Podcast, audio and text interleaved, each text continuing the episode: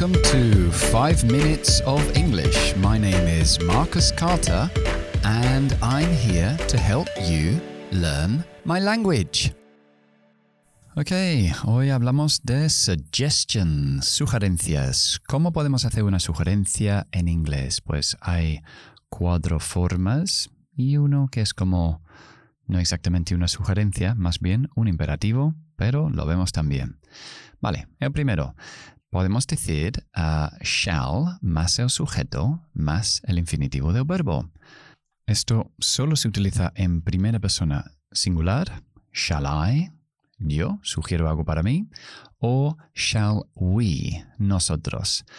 Cuando lo utilizo en la primera persona, uh, también es como un ofrecimiento de servicios. For example, shall I help you? Te ayudo. Y cuando es en plural, primera persona plural, con we, nosotros, es una sugerencia. Hey, shall we go to the cinema? ¿Nos vamos al cine? Bien. Uh, el siguiente es what about. Podemos decir what about y el tercero sería how about. O sea, what about, how about. Y después de about, como es una preposición, ya lo sabéis, siempre utilizamos el verbo con ing. Vamos a poner el mismo ejemplo que antes. What about going to the cinema? ¿Y si nos vamos al cine?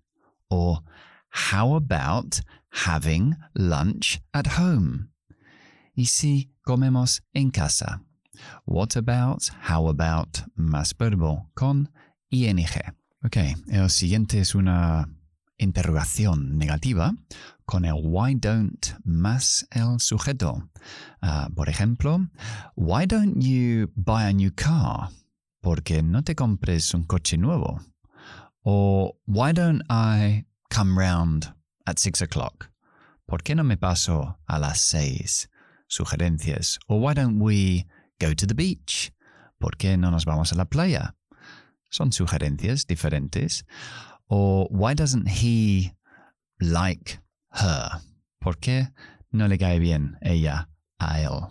Sugerencias con why más don't más un sujeto, cualquier sujeto, el que quieras.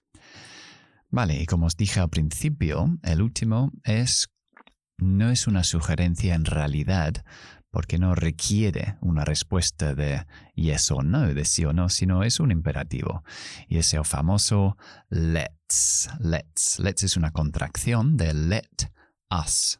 Pero hoy en día nadie dice let us. Eso es muy Shakespearean de decirlo. Todo el mundo dice let's, la contracción. Y como os dije, es un imperativo. si yo digo let's go, no requiere una respuesta de yes o no. Es como, venga, vámonos. Es un tipo de sugerencia, pero muy al estilo imperativo. Ok, el idioma de hoy es pull yourself together. Pull yourself together means uh, cálmate, um, recógete. Uh, los nervios, esos que tienes por todos sitios. Pull yourself together. For example, stop crying and Be a man. Pull yourself together. Deja de llorar. Ser un hombre. Y cálmate. Ok, eso es todo por hoy. I hope you enjoyed the program. Compártelo con amigos y familiares si os ha gustado. And I'll see you next time. Bye bye.